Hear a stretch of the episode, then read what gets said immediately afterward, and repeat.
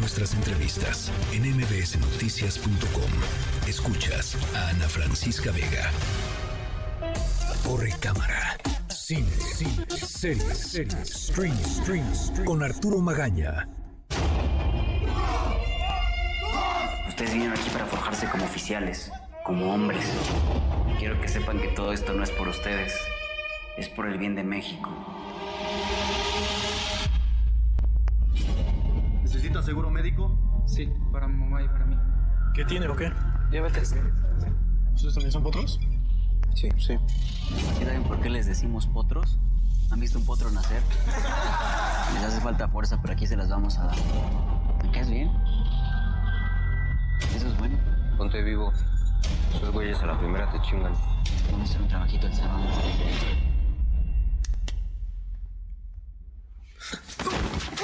Mario.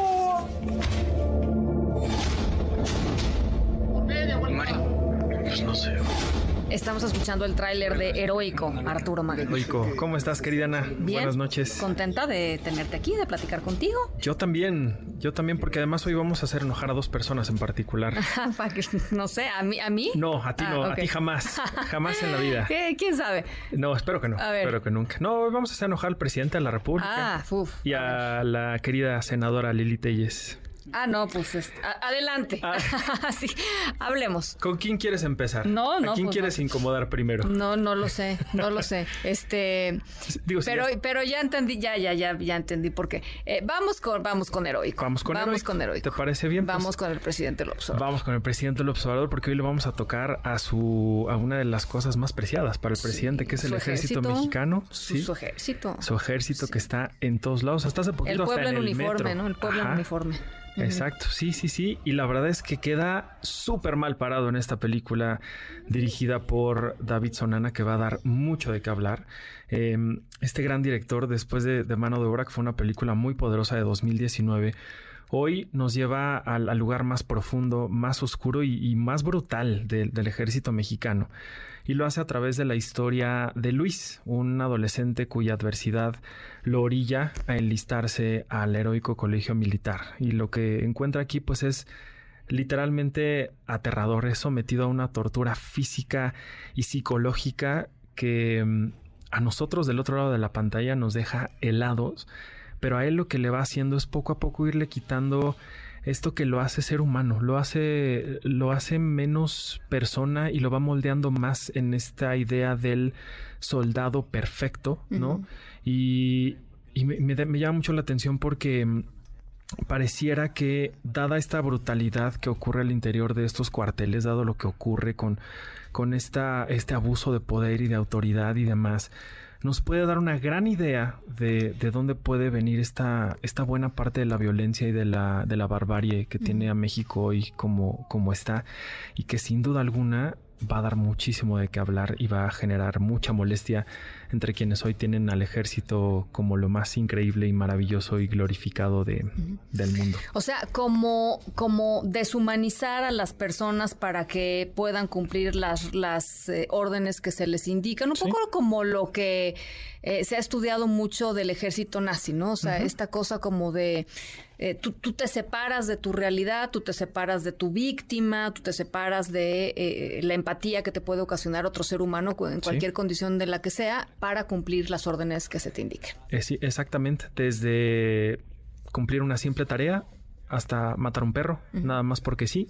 Y de ahí pues podemos enlistar un montón de cosas que van a encontrar ustedes en, en esta película.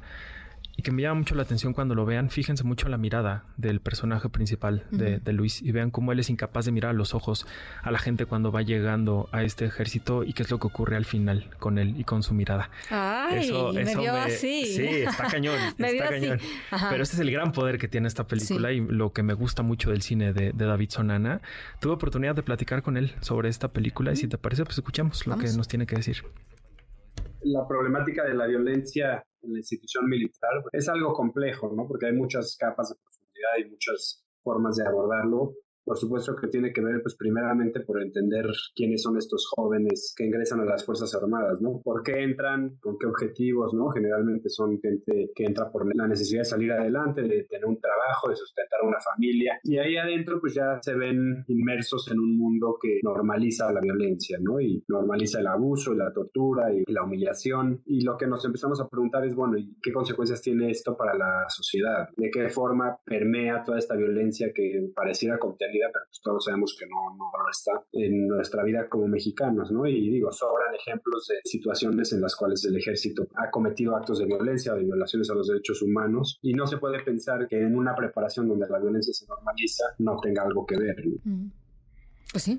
Sí, totalmente. Sí, me, me, llama mucho la atención lo que va a ocurrir eh, cuando la película llegue a los cines mañana. Y, se lo preguntaba David. En este, en este sexenio, el presidente de la República ha mencionado dos veces nada más al cine mexicano.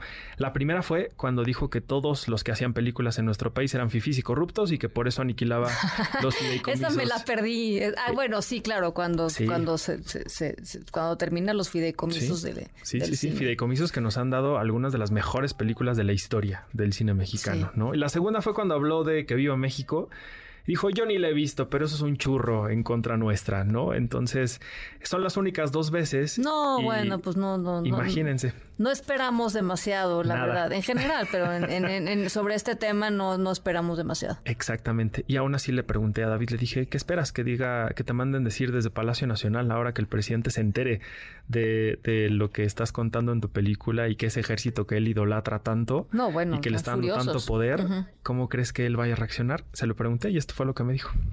Pues ojalá que su mensaje vaya en línea, que claro que hay oportunidades de mejora ¿no? en el ejército y las Fuerzas Armadas.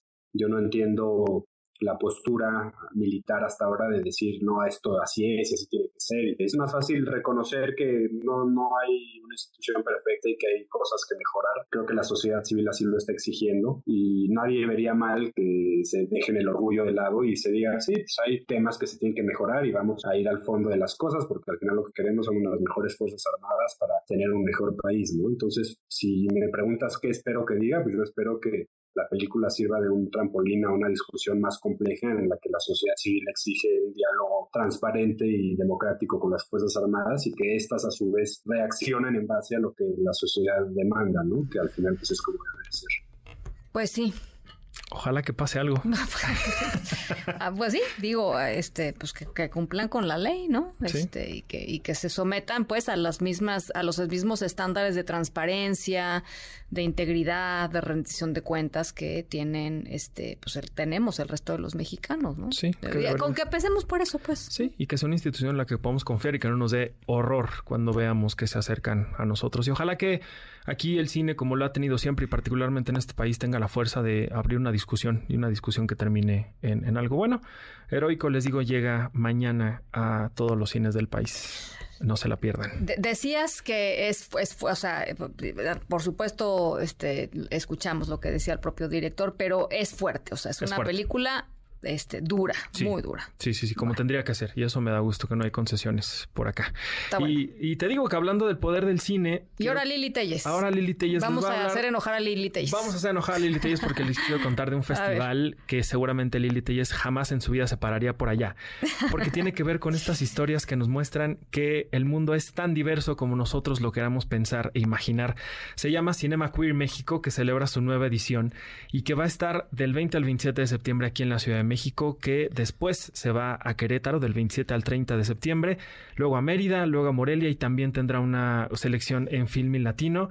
Y hablé con la directora de este festival, Lourdes Gil, quien me habla justamente del poder del cine ante momentos como estos, donde de pronto uno creía que la Cineteca Nacional era el espacio de libertad y de maravilla, donde todo el mundo podía estar feliz y contento, y de pronto a una chica trans la sacan del baño, ¿no? Entonces hablé con ella sobre esto y esto fue lo que me platicó todavía luchas que se tienen que seguir. Eh, creo que es muy importante, por ejemplo, que parte de nuestra programación pues es el reconocimiento de activistas que llevan muchos años trabajando porque pues todas, todos, todos tengan sus derechos, pero también es como pensar que así como los obtuvimos, también se pueden perder, ¿no? Entonces es como una lucha continua y creo que eso también es parte del motor del festival y como dices también las sedes, ¿no? Que creo que pues va a ser muy importante todas las actividades que tenemos este año, pero pues particularmente en la Cineteca va ser muy poderoso y muy interesante el poder estar ahí, ¿no? Porque además vamos a proyectar el documental Kenia, va a estar Kenia Cuevas en el Q&A, entonces pues nos parece un momento muy importante y un recordatorio para no abandonar la inercia a veces de las cosas, ¿no? A veces entras como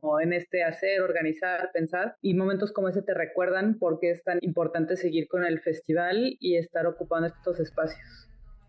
Y dentro de las cosas que vamos a poder encontrar en Cinema Queer, les van a poder ver un documental que ya les había platicado aquí cuando estaba en el Festival de Guadalajara, que es el documental sobre Kenia Cuevas, una gran activista trans. Lo van a pasar justamente el viernes 22 de septiembre a las 7 de la noche en la Cineteca Nacional. Ah, pues y va a ser muy lindo que Kenia, junto con toda la comunidad que ella ha defendido y con la que ella ha trabajado durante todo este tiempo, van a demostrar que el cine siempre es una gran herramienta contra la ignorancia, contra la gente que se pelea, que quién entra al baño y quién no, y ojalá que Lili Telles pueda estar ahí viendo esa película. Seguramente le va a gustar. Lo, no creo, la verdad, no creo. ¿no? creo que se dé la oportunidad y eso es lo tonto de la gente de ultraderecha, la verdad. Y la gente que, que ciega, o sea, que, que, que, ciega y que corta sus propias este, inquietudes frente al mundo porque pues terminan este, en sus mundos muy pequeñitos haciendo sus cosas pequeñitas. Con megáfonos a veces como Lili Telles. Exactamente. Pero bueno, pues aquí, aquí se hace la lucha para, ¿no? Este, contrarrestar esos discursos que, la verdad, son discursos cursos de odio no llevan a nada. Exactamente, pero siempre está el cine para esas Siempre está el cine, mi querido Arturo Magaña, gracias. Gracias a ti, Ana.